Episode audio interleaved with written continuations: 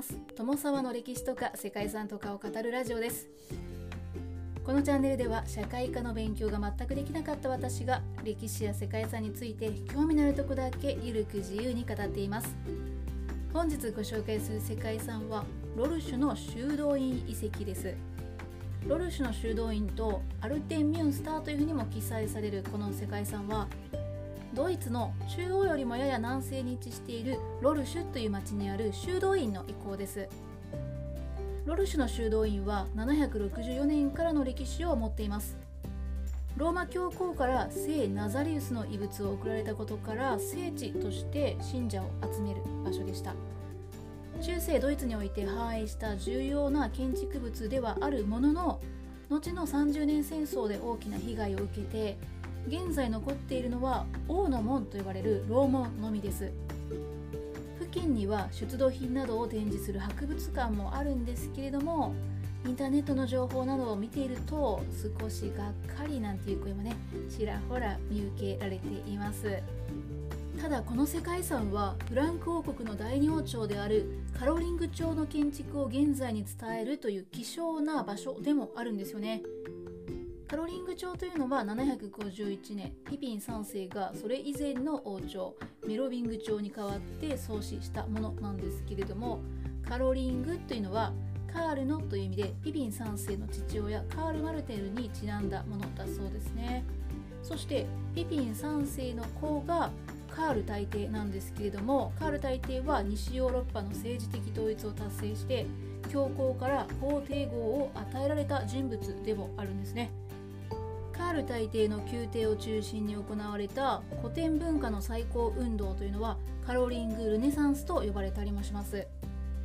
そしてカロリング朝のこの王国は後に3つに分裂して現在のドイツフランスイタリアの3国の原型を作ったというふうにも言われるんですね。つまり歴史の中でも非常に重要な時代を占めているんですけれどもただですねこのカロリング朝時代を示す遺構というのがそれほど多くは残されていないということもあるんですね。なのでその時代を示すロルシュの修道院の遺跡っていうのは非常に希少価値の高いものとなっているんです。そんな歴史の背景もありながらですねロルシュ修道院遺跡の周辺の町は昔ながらのドイツの景観を残す町でもあるそうなのでこういった歴史を知って散策するには有意義な場所ではあるんじゃないかなというふうに思いました。ということで本日はドイツの世界遺産ロルシュの修道院遺跡についてご紹介したいと思います。この番組はコーヒー沼で泥遊びパーソナリティ翔平さんを応援しています。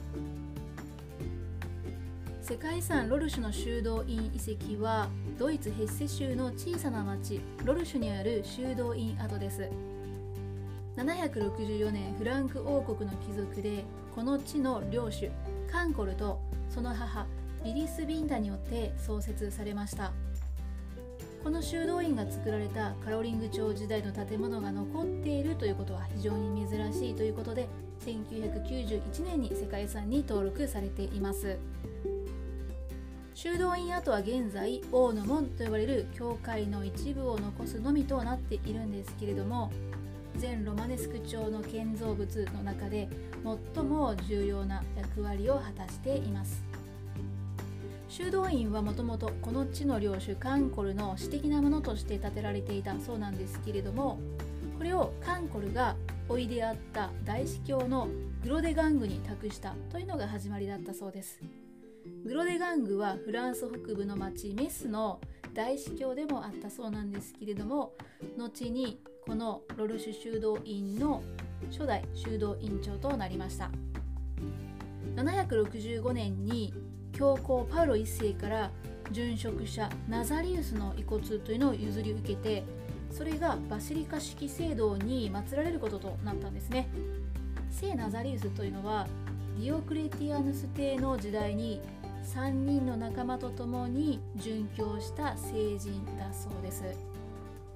信心深かったカンコルたちはその後寄付によって修道院を豊かなものに整備していってそれ以降この修道院とバシリカは聖ナザリウスにあやかる形で有名になっていきました。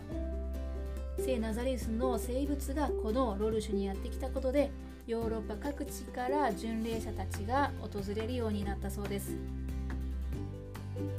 774年には初代神聖ローマ皇帝でもあるカール大帝臨席のもとベネディクト回収動員として聖堂の剣道式が行われて聖ペテロ聖パロそして聖ナザリウスの3者に捧げられることとなりました。9世紀頃にはロルシュ修道院の付属図書館と社寺室という場所がドイツ文化の中心地の一つとなっていくんですね。そしてローマ教皇とか皇帝たちはこの修道院に特権であったりアルプスから北海にかけての領地というのをいくつも与えたと言います。そういった背景でロルシュ修道院は金銭的な面だけではなくて政治的な影響力を持つようにもなって修道院の地位っていうのが非常に強力なものとなっていきました。なんですけれどもその後は多くの争いなどに巻き込まれるようになってしまって13世紀頃には文化的政治的な影響力というのも衰退していきました。1248年にはベルギーの改革派プレモントレ会が修道院を管理するようになって1556年までそれは続いたそうです。当時残っていた修道士たちも年金を与えられて追い出されてしまったんですね。後にロルシュは解体されることとなったんですけれども最後は30年戦争中にロルシュとその周辺が大きな被害を受けて1621年には火を放たれて建物も壊滅させられてしまったんですね。多くの所蔵はバチカンに持ち去られてしまってあとは宝物類っていうのもちりぢりになってしまってそしてこのロルシュ修道院というのはその後忘れ去られてしまいました。そんな歴史の流れの中小さな楼門のみが残る現在の姿となったということですね。ただ小さな楼門とはいえ王の門はですね美術史的にも文化史的にも重要な建築物となっています。8世紀末から9世紀初頭に皇帝ルドビーコ3世が建造したと言われているのがこの王の門なんですけれども非常に保存状態も良くてカロリング朝の建造物としては貴重な存在なんですね。楼門は直方体の上に切妻屋根を乗せた一見シンプルな見た目をしているんですけれども立体的な部分は2層に分かれていて下層の部分は同じ大きさの3連アーチの出入り口になっています。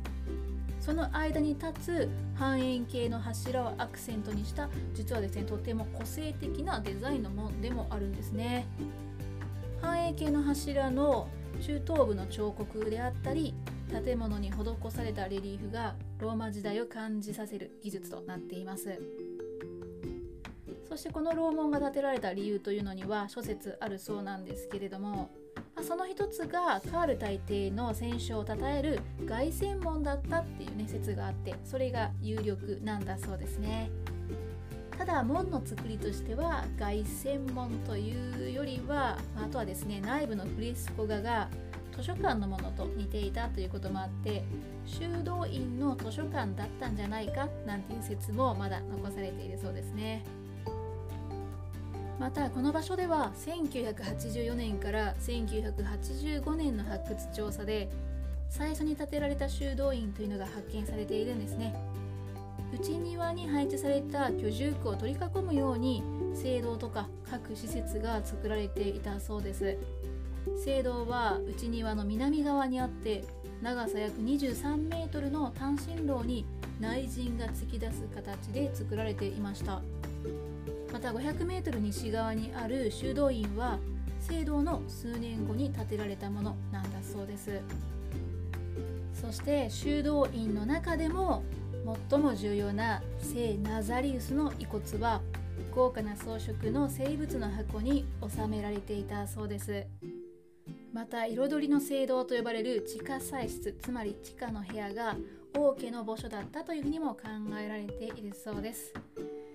ということで創建当時の姿で残されているのは楼門だけではあるんですけれどもロルシュが歴史的にそして芸術的にも貴重な世界遺産であるということはなんとなく感じていただけたでしょうか。ということで本日はドイツの世界遺産ロルシュの修道院遺跡についてご紹介してきました。ここまでご清聴いただきましてありがとうございます。では皆様本日も素敵な一日をお過ごしくださいね。友沢でした。